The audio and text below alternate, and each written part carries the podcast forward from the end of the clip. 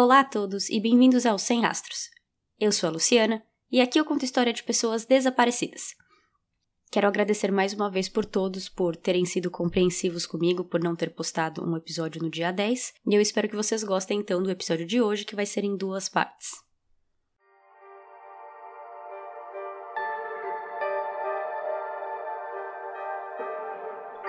No passado, era muito comum mulheres pegarem o sobrenome do marido depois de casar. Isso ainda é popularizado, mas um pouco menos do que antes. Além dos hábitos culturais e opiniões pessoais terem evoluído com o passar dos anos, existe também um motivo burocrático. É chato ficar trocando documento por documento. Tem que pagar, tem que mudar vários, às vezes tem que ir até o local recomendado pelo governo, que em São Paulo seria o Poupa Tempo, e assim vai. Demora e custa. Lori Noreen Cox nasceu com esse nome, com o durar de sua vida, ela teve um total de seis combinações de nomes diferentes.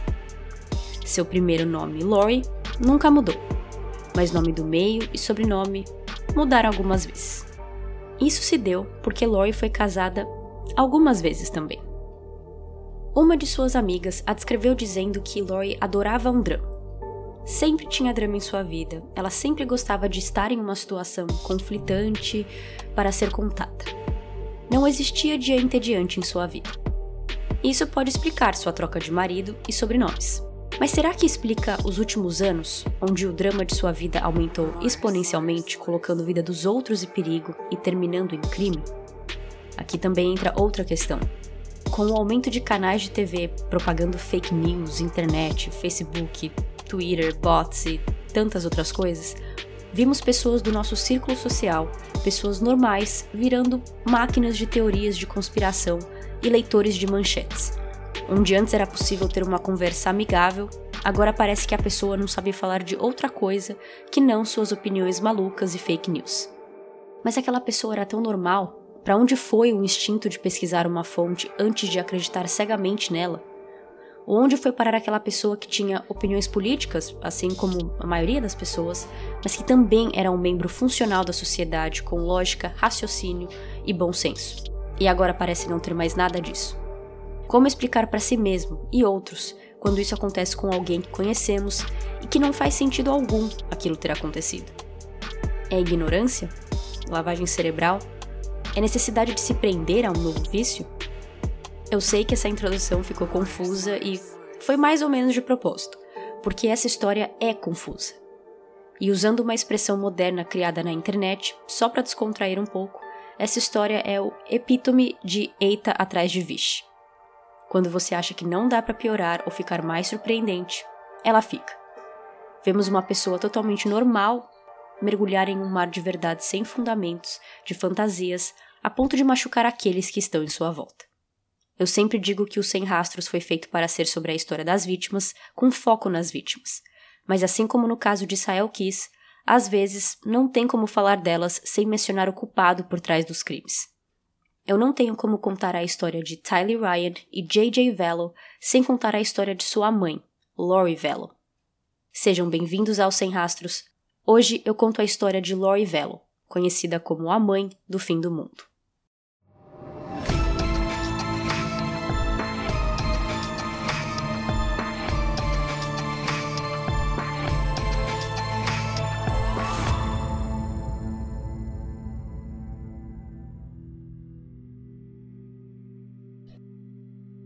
Lori Noreen Cox nasceu na Califórnia em 1973.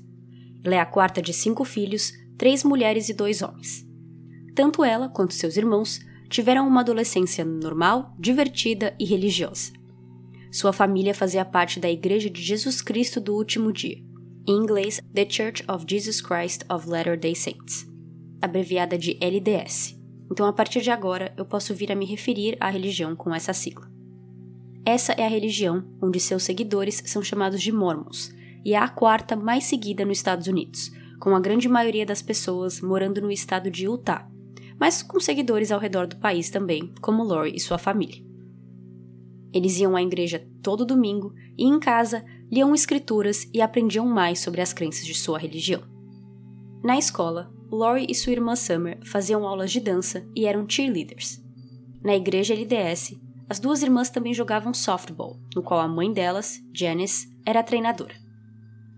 Lori também era uma garota normal de aparência durante sua adolescência, mas logo ela passou de normal para muito bonita, então ela chamava atenção. Em 1992, com 19 anos, ainda no colegial, ela começou com sua vida de casamentos. Lori e seu namorado Nelson se casaram, mas de todos, esse foi o que durou menos tempo. Segundo o irmão de Lori, Adam Cox, a relação durou em torno de seis semanas e o casamento foi anulado. A mãe de Lori, Janice, disse que ela não era muito próxima e não gostava muito de Nelson, e que ela pediu para a filha esperar um pouco para eles se casarem. Mas Lori saiu de casa e eles casaram. Sua família não esteve presente no casamento. Em 1995, Lori estava morando no Texas há alguns anos. Com 22 anos, ela conheceu e se casou com William LaGioia, de 23 anos. Aqui, ela fez sua primeira troca de nome para Lori Noreen LaJoie.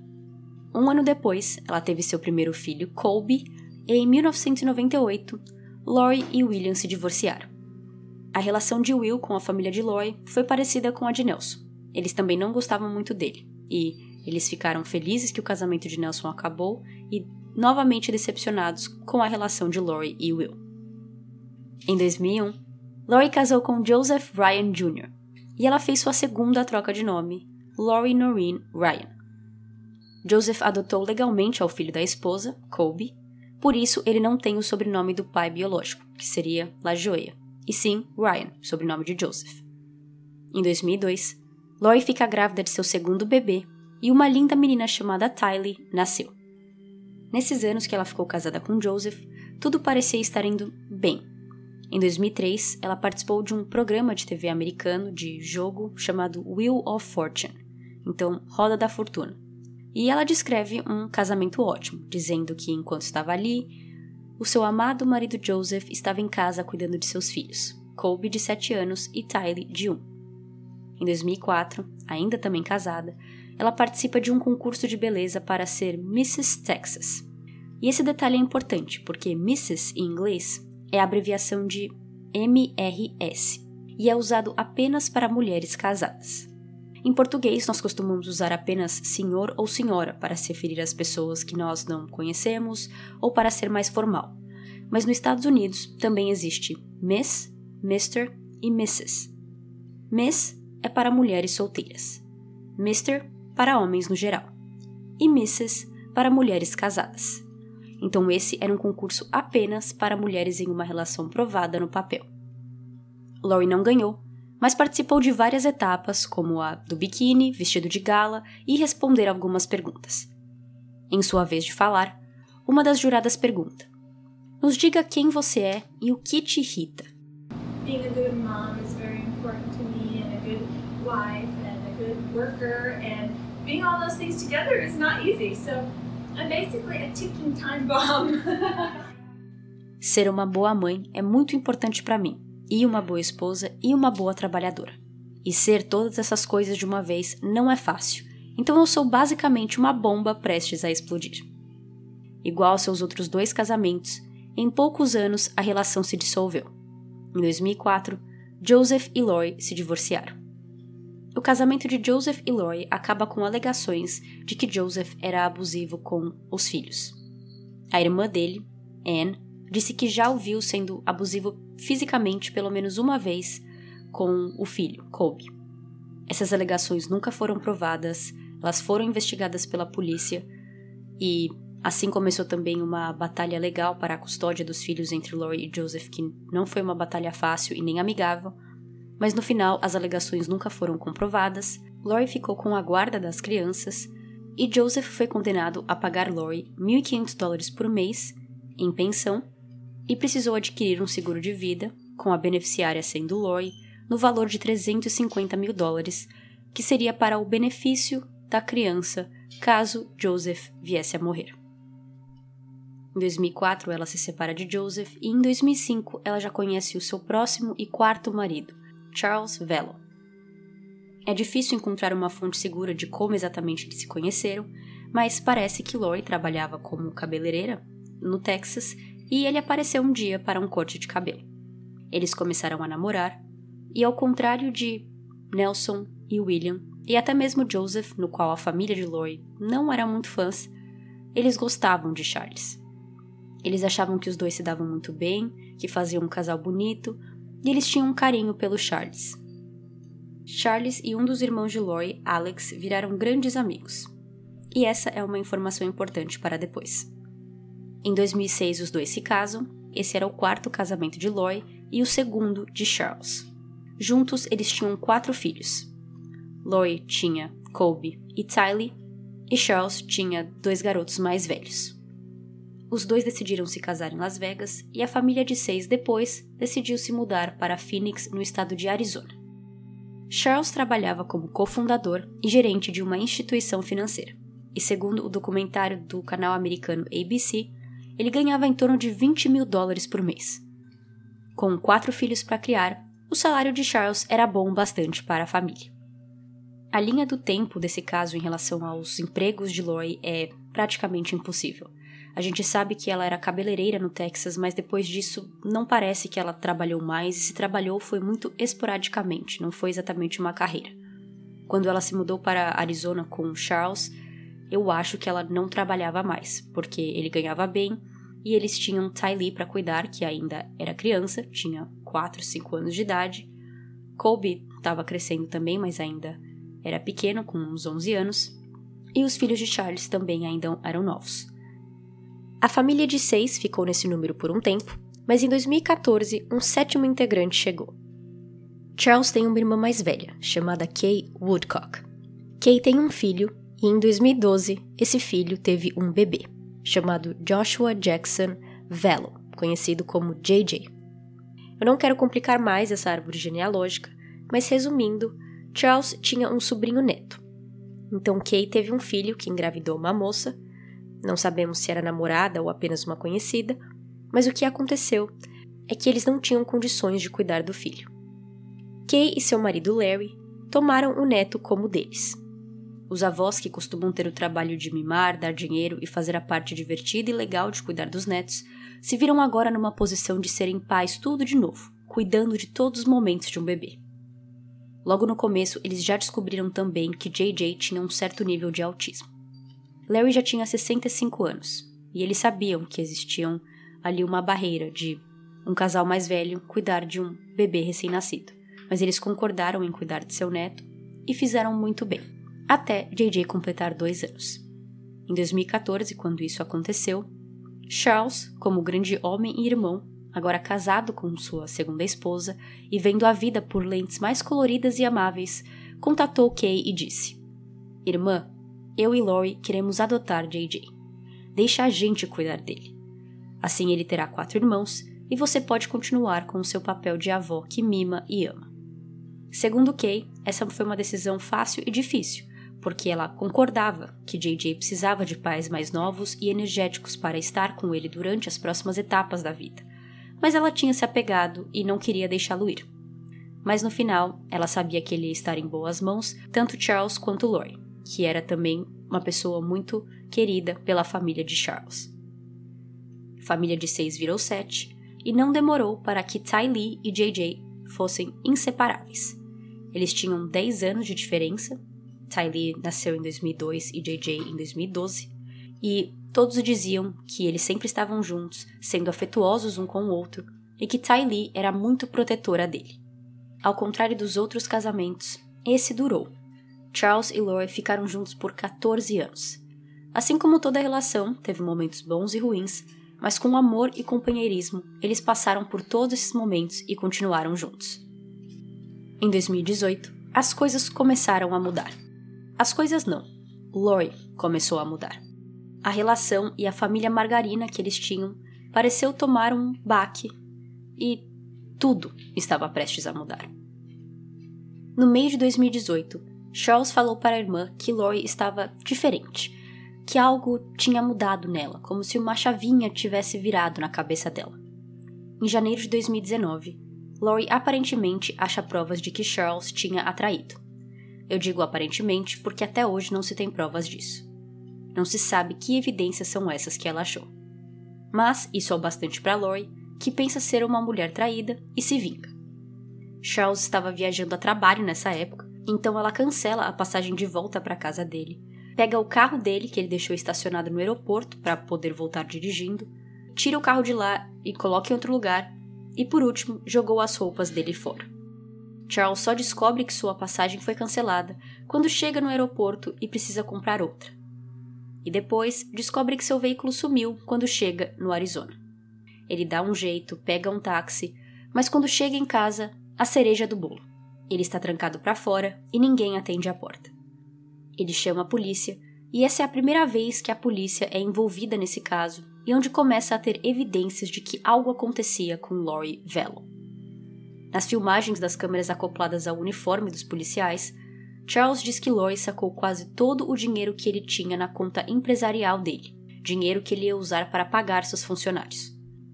No dia anterior, quando eles conversaram por telefone, Lori disse que Charles não era mais Charles e que ela poderia matá-lo com seus poderes. O policial pergunta: Então ela está falando como se ela fosse um ser espiritual? E Charles responde que sim.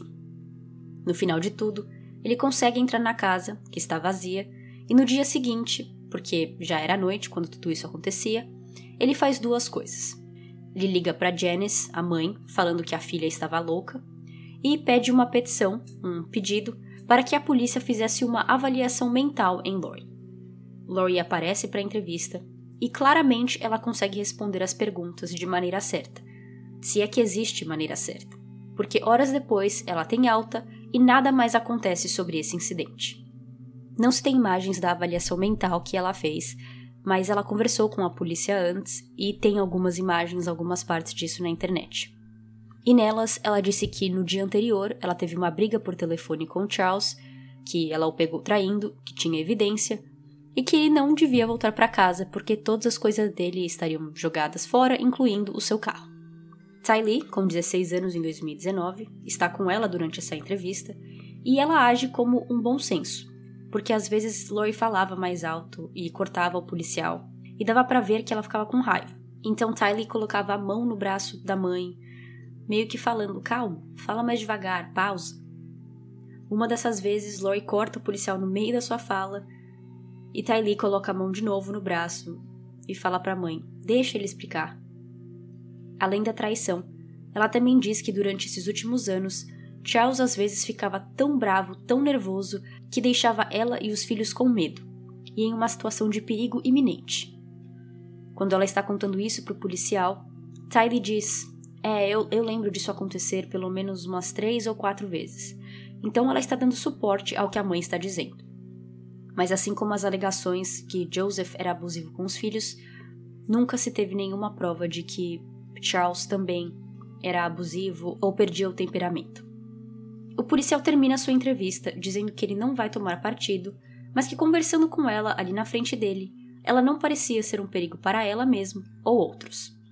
Depois ela foi avaliada mentalmente e foi liberada em algumas horas. Assim que ela é liberada, Lori viaja para o Kauai, no Havaí, e fica lá por dois meses. Enquanto ela estava lá, ela deixou os filhos de volta com Charles e não entrou em contato e nem atendeu nenhum telefonema, e-mail, mensagem de ninguém. Quando ela voltou, ela tentou acusar Charles de que ele estava atraindo, que ele estava alienando de seus filhos, que ele era culpado de tudo mesmo tendo sido ela que sumiu por 58 dias no total e não entrou em contato em nenhum momento. Em fevereiro de 2019, frustrado com a situação, Charles decide resolver essa história do jeito que pode. Ele dá entrada no divórcio. Ele é obrigado a colocar os motivos para a dissolução e lá ele coloca alguns pontos. Um deles é que ela tinha tirado dinheiro da conta bancária empresarial em torno de 35 mil dólares, que ele ia pagar aos funcionários. Ele também disse que nos últimos meses, antes de decidir pela separação, as crenças religiosas de Lori tinham tomado um outro nível. Ela estava obcecada pela vida, morte e reencarnação. Ela achava que pertencia a vários planetas, que ela tinha várias vidas e que era imortal. Para o seu irmão, ela disse que se uma bala de uma arma a atingisse, ou iria ricochetear ou iria passar direto por ela, mas que ela não iria se machucar, pois era imortal. Nesses dois anos de 2018 e 2019, o que aconteceu com Lori é que ela levou as suas crenças religiosas para um outro nível. Quando ela começou a namorar com Charles, que era católico, ela falou de sua religião, a LDS, e ele, apaixonado pela esposa e vendo que era também uma religião no qual ele se identificava, ele se converteu. E assim eles ficaram por esses 14 anos casados. Mas nesses últimos dois anos, Lloyd tinha adicionado ideologias, adicionado crenças que não faziam parte da LDS, e sim de pessoas que eram mormons, mas que tinham ideias próprias. Lloyd começou a ler livros de um homem chamado Chad Daybell. Ele era um autor sobre o fim do mundo, falando que o fim do mundo estava chegando, e escrevendo livros pós-apocalipse, onde ele dizia que as coisas que ele escrevia eram verdades, que os personagens que ele criava eram fictícios, mas as histórias, os eventos eram reais, e que Jesus Cristo falava com ele e levava essa informação para ele, e ele estava repassando. Para seus amigos, Lori disse que ela estava ali para juntar os 144 mil. Eu não tinha ideia do que isso significava, mas com uma pesquisa rápida eu achei que esse número aparece no livro de Revelações. Em português, eles são chamados de 144 mil selados, porque eles são servos de Deus. Eles receberam um selo na testa para provar que eles são esses servos, e com isso eles iriam para o céu. Essas 144 mil pessoas seguem Jesus e representam pureza. Eles são o melhor que a humanidade tem. Pessoas dedicadas completamente a Deus que rejeitam o pecado.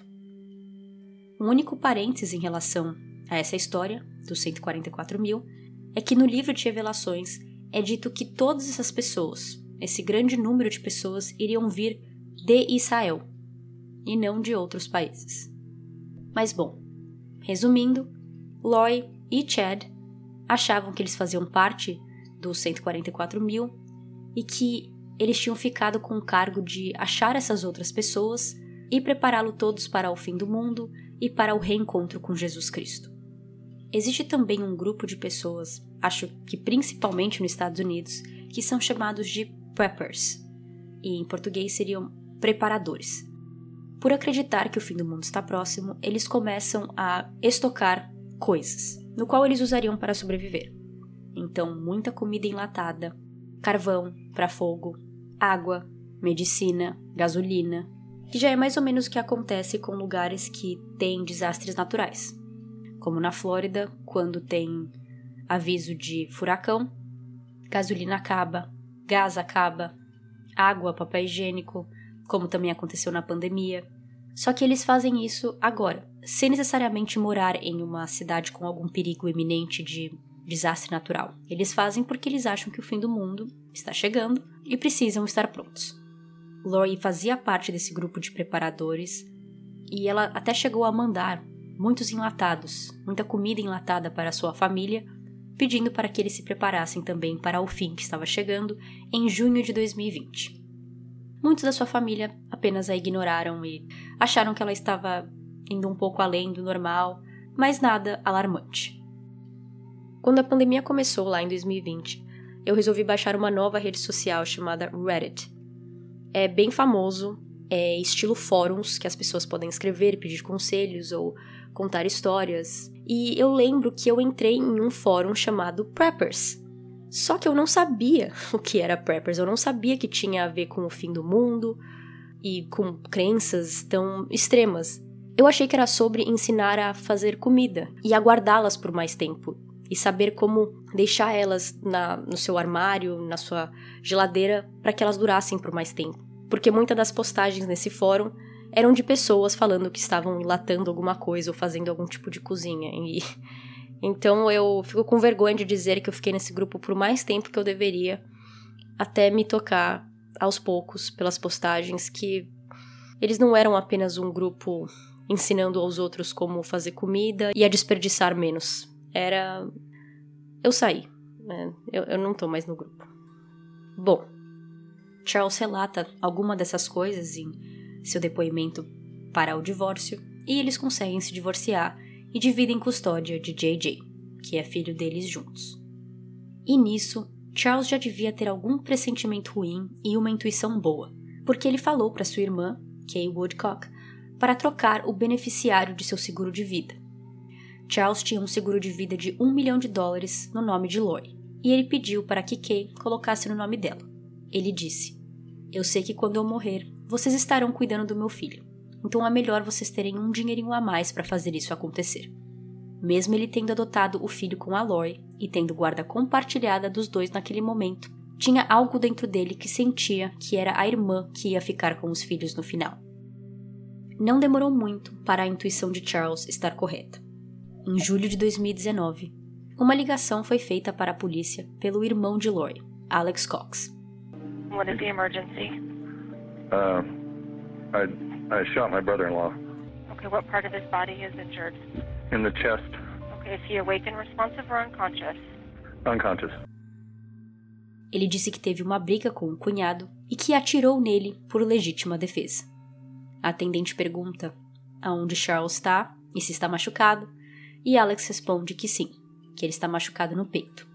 Ela pergunta se ele está respirando.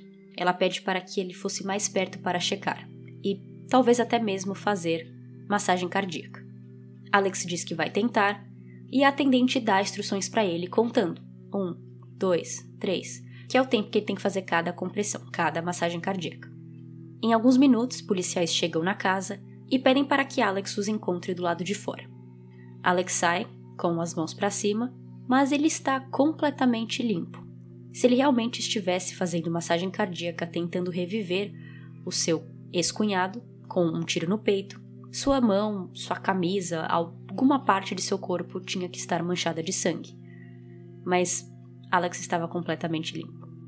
Para os policiais, a história que Alex conta é que ele passou a noite na casa da irmã e que Charles tinha aparecido lá para buscar JJ para levá-lo para a escola.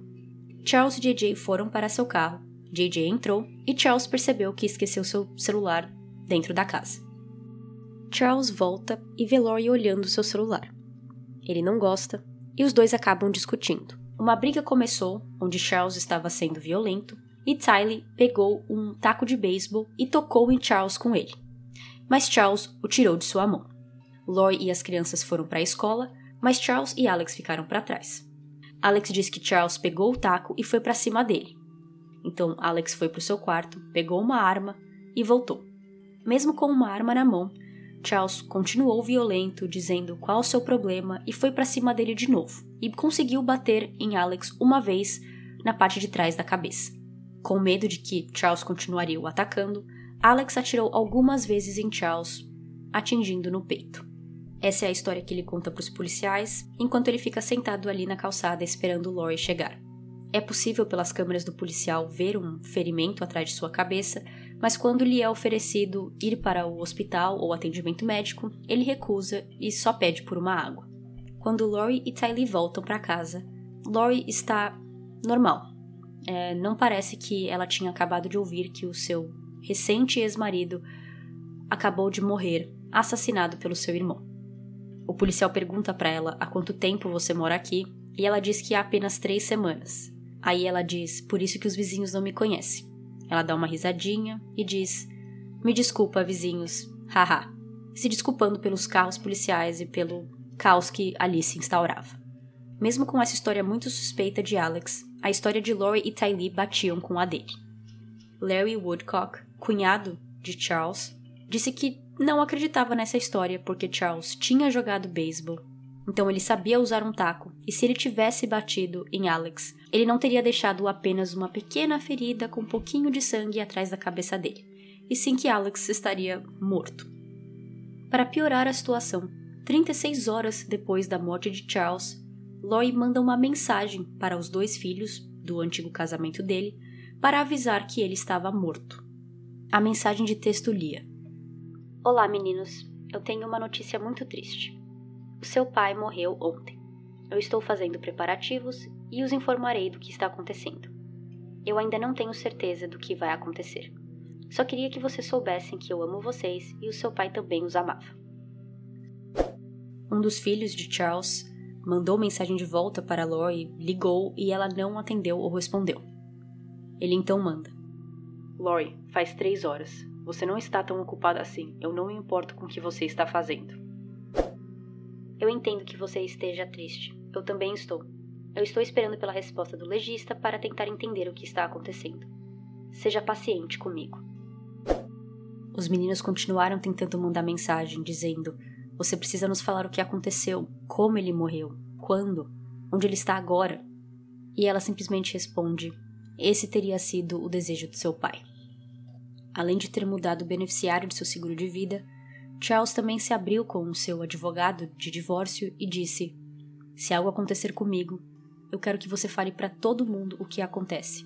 Se eu morrer, vai ter sido nas mãos de Lori e seu irmão Alex Cox.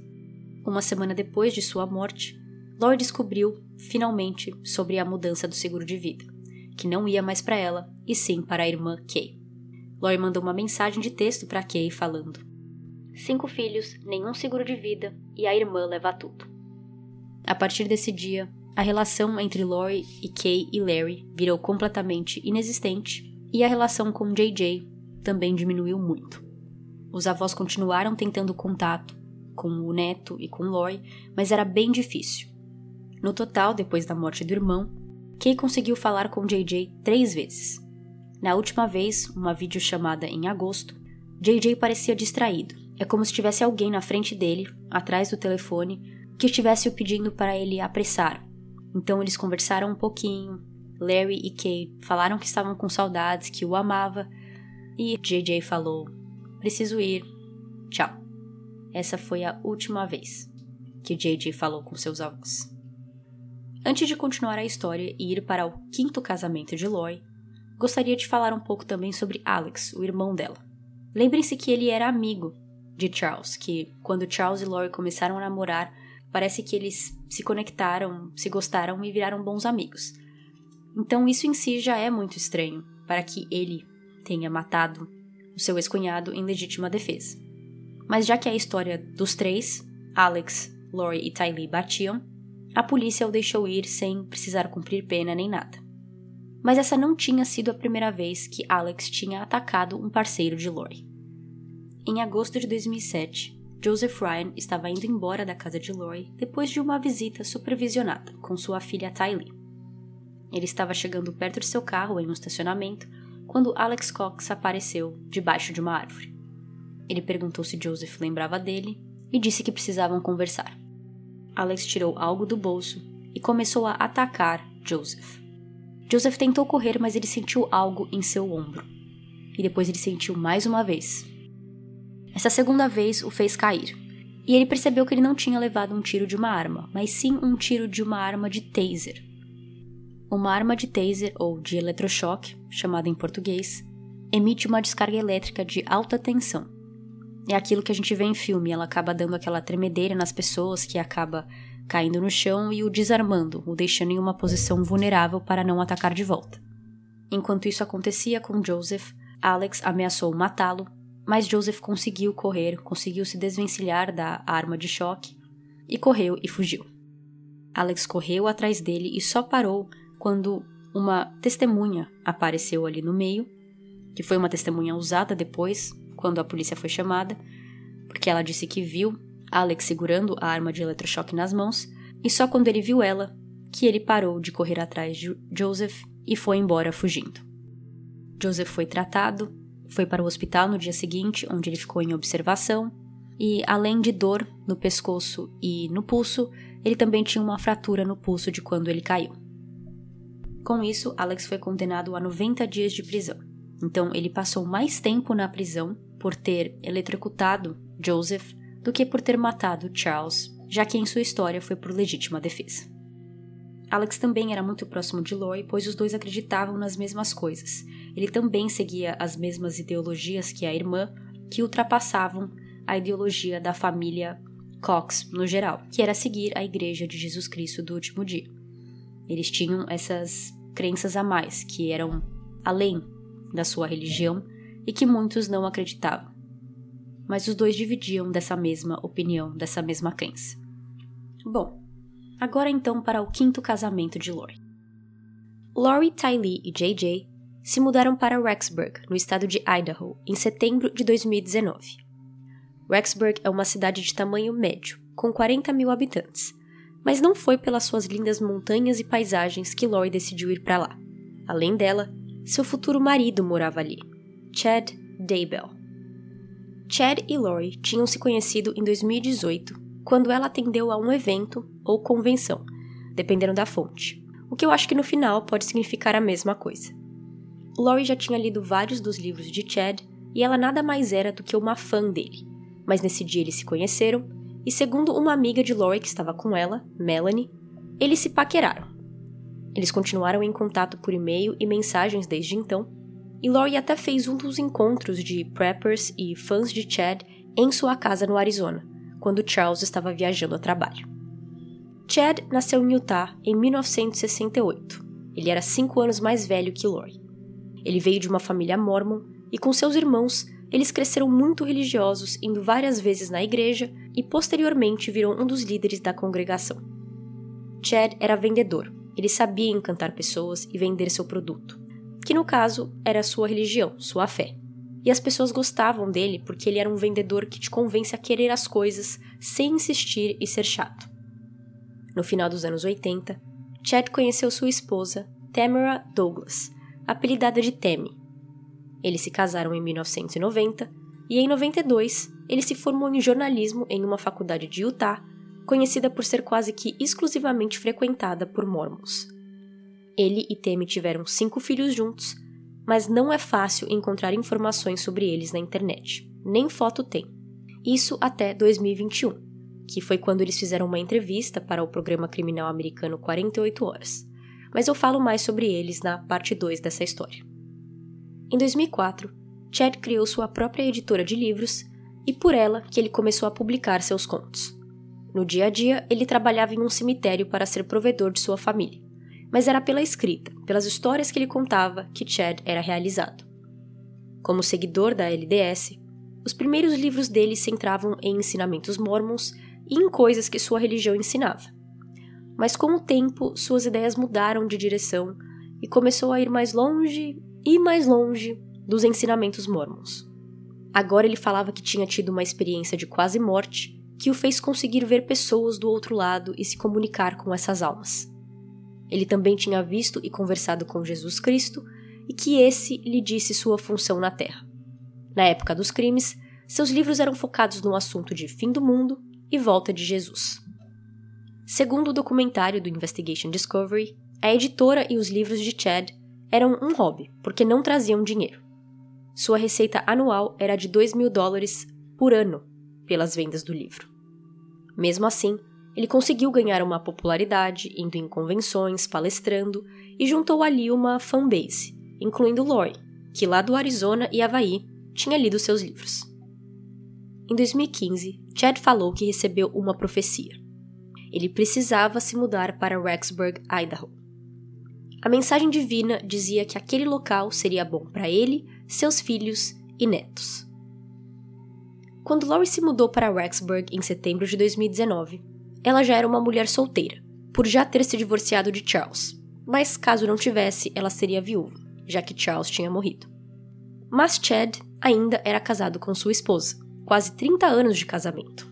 A profecia pode ter dito que Rexburg ia ser bom para ele, seus filhos e netos, mas com certeza não foi para Temi. No dia 9 de outubro de 2019, Temi fez a seguinte postagem em seu Facebook: Vizinhos, Algo muito estranho acabou de acontecer comigo e eu quero avisá-los para que vocês fiquem de olho. Eu estava chegando em casa e estacionei o carro na frente de casa. Enquanto eu estava tirando coisas do banco traseiro do carro, um homem, usando uma máscara de esqui, de repente apareceu atrás do meu carro com uma arma de paintball. Ele atirou em minha direção várias vezes, mas eu acho que a arma não estava carregada. Eu gritei por Chad e ele saiu correndo. Eu não tenho ideia de qual era seu motivo e ele nunca falou nada. Mesmo depois de eu perguntar várias vezes o que, que ele estava fazendo. Eu estava prestes a bater nele com as minhas carnes congeladas do mercado quando eu decidi gritar pelo nome do meu marido.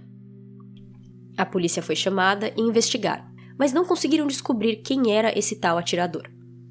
Menos de 10 dias depois desse incidente, bem suspeito, Temi morre. A primeira história que saiu sobre a morte de Temi era de que no dia anterior, Chad disse que ela foi para a cama com uma tosse terrível. No dia seguinte, ele percebeu que sua esposa estava imóvel na cama, morta há horas. Ele chamou a polícia e o legista concluiu que ela tinha morrido de causas naturais, então não foi feita autópsia nela e ela foi diretamente enterrada. Chad coletou o seguro de vida de 430 mil dólares de Temi, com ele como beneficiário, e sua vida ficou triste e cinza como viúvo e pai solo de cinco adolescentes. Por duas semanas.